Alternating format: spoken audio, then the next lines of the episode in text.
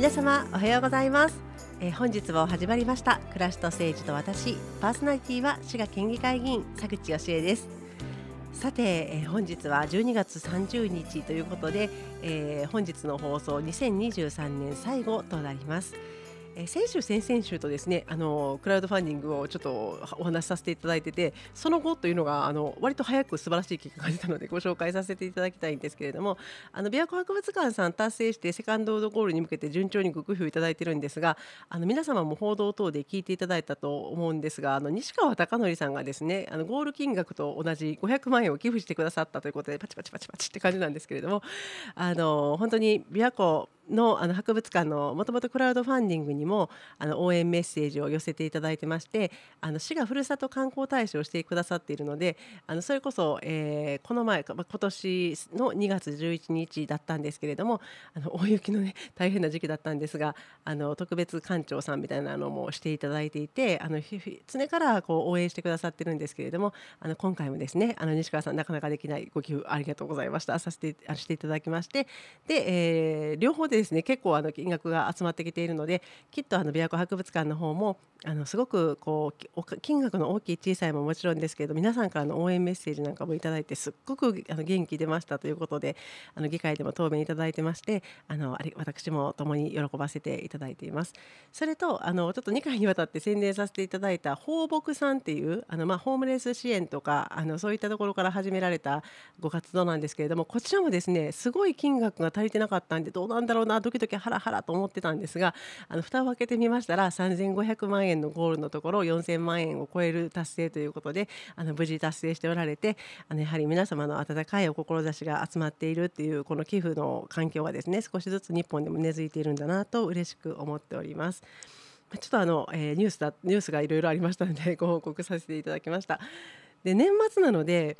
ちょっとあの佐口重大ニュースみたいなのも考えてみようかなと思ってこう1項目1項目上げてたんですけども、まあ、あの春の統一地方選挙ありがとうございましたっていうのぐらいは明るいニュースだったんですが まあまあですねあの、まあ、ウクライナに続くあのパレスチナの問題であったりとかあの政党の問題であったりとかですねあかんこの重大ニュース読んだらどんどん暗い気持ちになる。やっぱりこれは明るい未来に向けて頑張らなければということであの、まあ、年末にあった2つの素敵なあの子どものイベントというか、えー、施策なんですけれどもそれをちょっとご紹介させていただきたいなと思っています。でおそらくですねあの年末の方の、えー、子ども県議会えこれは12月25日の日にあったんですけれども子ども県議会の方のご紹介で今回が終わりであのお正月明けたところで、えっと、このもうちょっと大きい高校生さんなんですけれどもあのアントレプレナーシップっていう、まあ、起業家精神って訳されるんですが起業の木っていうのは起きる方の起業ですねあのそのアントレープレナーシップコンテストというのがありましたのであのこの12月の、えー、下旬に行われた若者の皆さんのイベントをちょっと紹介させていただきながら年末年始明るい気分で過ごしたいと思います。でまずですねあの子ども県議会これあの私もいろいろとあのこれまで主権者教育なんかのお話をさせていただく中であ何回かあの子ども県議会各地で開かれてあ子ども議会各地で開かれていますというようなお話をさせていただいてたと思います。でいよいよですね今年のあの12月25日の日に滋賀県の子ども県議会が開催されました。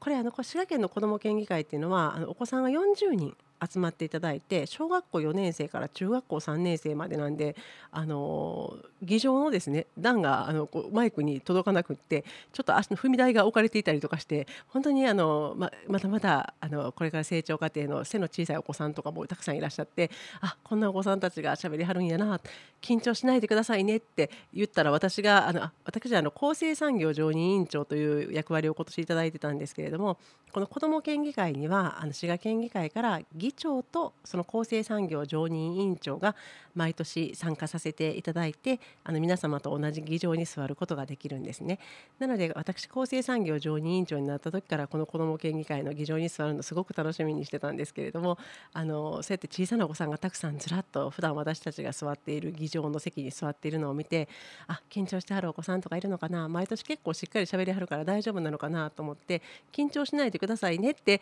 いう挨拶をするところで私が噛むっていう 大人の私の方がよっぽど緊張してるじゃないかというような状態での挨拶から始まったんですけれどもやっぱり皆さんあの緊張したって聞いたら緊張したっておっしゃってたんですけれどあのもう全然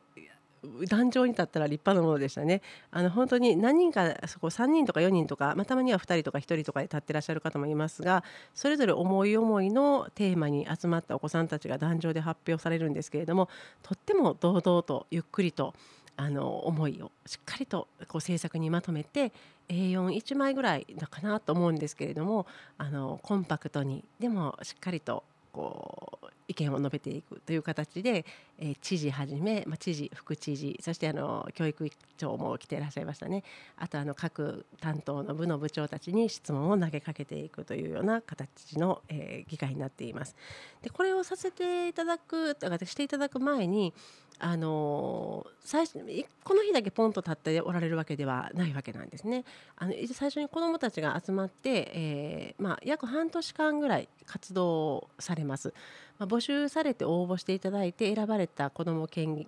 議会議員さんたちがあの地域活動まあ、地域体験活動が2回ぐらいで学習会を3回ぐらいで周りの人にインタビューとかをして、えー、多くの情報を収集してで学習会ではこうしたら滋賀県がもっと良くなるのではないかなというのをあの本当に素直な考え方を発表されるということであの理解を深めていき一つの意見をまとめていかれます。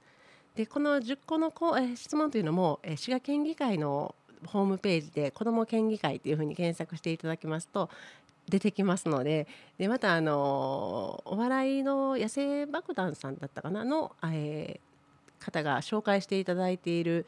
ロッシーさんの方なんですけども野生爆弾さんが紹介してくださっている子ども元気会のリポートなんかも綺麗な写真とともに出てきますのでぜひ一度滋賀県議会子ども県議会とかいう形でですねあの検索していただきましたらあの嬉しいです。であのそこには、まあ、今年の分を見ていただくとあの佐口もあの一緒に座って議長と一緒に座っている写真なんかも出てきますのでまたぜひぜひよろしければご検索ください。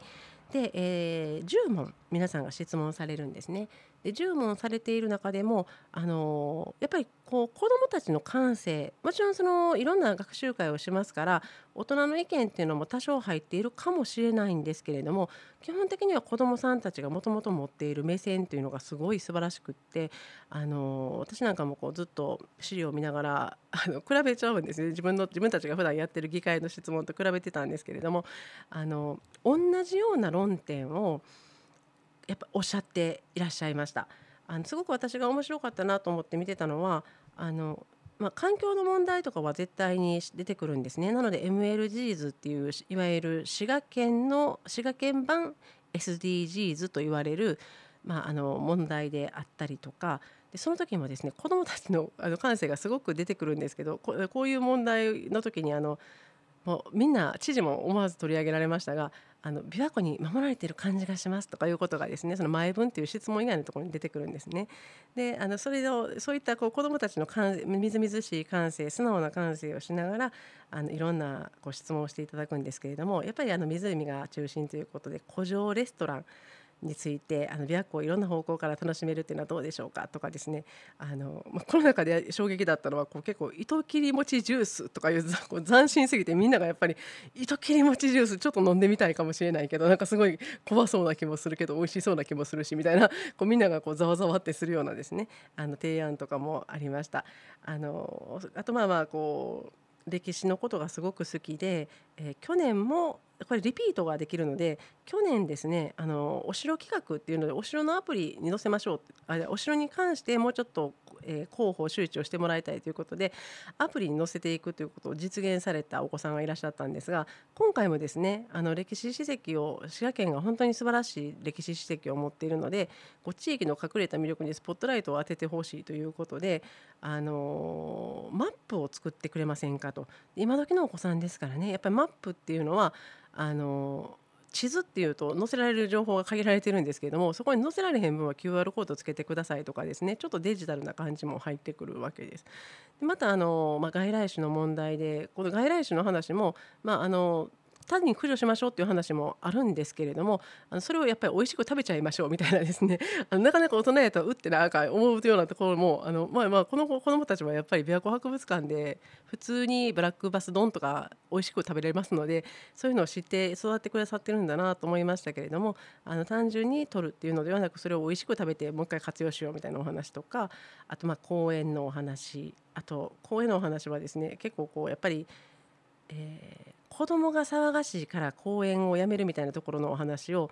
あの不満としておっしゃるっていうのではなくって周りと一緒に楽しく子どもが公園を作るにはどうしたらいいのかなっていうことを考えてくださるっていう子どもさんならではの優しい目線があったりとか。